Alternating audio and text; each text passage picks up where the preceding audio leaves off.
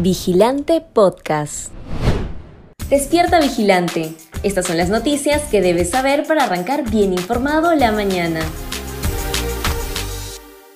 Suben los precios de 11 de los 16 principales alimentos en Perú. Este lunes 18 de julio se inició un nuevo paro de transportistas de carga pesada y de agricultores con una serie de vías bloqueadas en protesta por el incremento de los precios de los combustibles y la exigencia de insumos químicos y fertilizantes, debido a que el gobierno de Pedro Castillo ha sido incapaz de resolver estas demandas.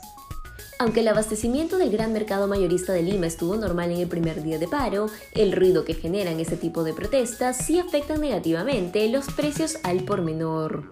Según la información del Ministerio de Agricultura y Riego, 11 de los 16 principales alimentos registraron un alza de 11% en promedio en lo que va de julio. Por ejemplo, los productos que más subieron fueron el choclo, el plátano de seda y la papa, en sus variedades de mayor consumo, como cancán, única y yungas. El pollo viscerado, que es uno de los alimentos de mayor peso en la canasta familiar, llegó a 9.99 soles en promedio el kilo, un 1.5% más caro que en junio. Fiscalía rechaza pretensión de Castillo de anular investigación sobre ascensos en las Fuerzas Armadas. El nuevo intento del presidente Pedro Castillo para evitar que la Fiscalía de la Nación no lo investigue no dio frutos, puesto que el actual titular de la entidad, Patricia Benavides, decidió continuar con la investigación preliminar sobre el presunto tráfico de influencias en el caso de los ascensos irregulares en las Fuerzas Armadas. El miércoles 13 de julio pasado, Benavides dispuso dejar sin efecto la disposición de la ex fiscal de la Nación, Zoraida Ábalos, que suspendía estas indagaciones y citó a Castillo para que declare sobre el caso. Sobre ello, el abogado del mandatario, Benji Espinosa, adelantó que iba a pedir la nulidad absoluta de la decisión. Sin embargo, esta fue denegada. Gobierno sube a 41.400 soles el tope para compras y contrataciones sin concurso público. El 18 de julio último, el gobierno, a través del presidente ejecutivo del organismo supervisor de las contrataciones del Estado, Alejandro Montés, aprobó la resolución número D 000145-2022 OCPRE que eleva a 9 UIT el tope para hacer compras y contrataciones sin necesidad de un concurso público.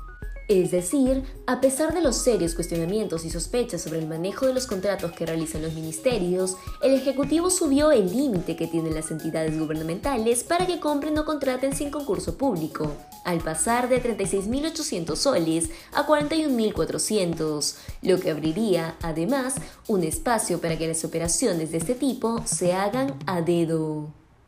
Ningún postulante a la Defensoría del Pueblo ha sido denunciado o tachado. El presidente de la comisión especial encargada de la selección de candidatos aptos para la elección del defensor público, Freddy Díaz Mónago, informó que según el cronograma aprobado, no se ha presentado ninguna tacha o denuncia contra los ocho postulantes a este importante cargo. Actualmente, la entidad está dirigida de manera interina por Eliana Rebollar. Entre los candidatos se encuentran Gastón Soto, quien fue propuesto por Somos Perú, Ricardo Velázquez, propuesto por Perú Libre, Víctor García, propuesto por Renovación Popular, Jorge Rioja, propuesto por Perú Democrático, Beatriz Ramírez, propuesta por Cambio Democrático Juntos por el Perú, Cayo Galindo, propuesto por el Bloque Magisterial, y Carlos Castro y Miguel Ángel, propuestos por Acción Popular. Informante y militar mueren a manos de Sendero Luminoso al buscar campamentos terroristas en el Braem. Un operativo militar que buscaba ingresar a un campamento de Sendero Luminoso ubicado en el Alto Mantaro, donde se encontraban altos mandos terroristas, salió mal. La información la dio a conocer el especialista en narcotráfico Pedro Yaranga el 15 de julio último, cuando detalló que hubo un enfrentamiento de fuerzas combinadas con un pelotón terrorista en la zona de Noena Pampa. Según información extraoficial, hay dos bajas.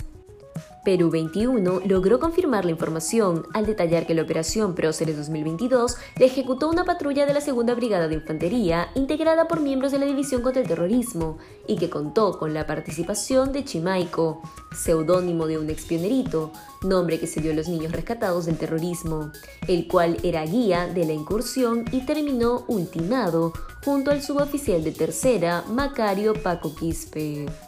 Si quieres seguir informándote, te invitamos a revisar nuestra web vigilante.pe. No olvides suscribirte a nuestro canal de YouTube y seguirnos en redes sociales como Facebook, Instagram y Twitter. Ahora también podrás escucharnos a través de Apple Podcasts, Google Podcasts y Spotify.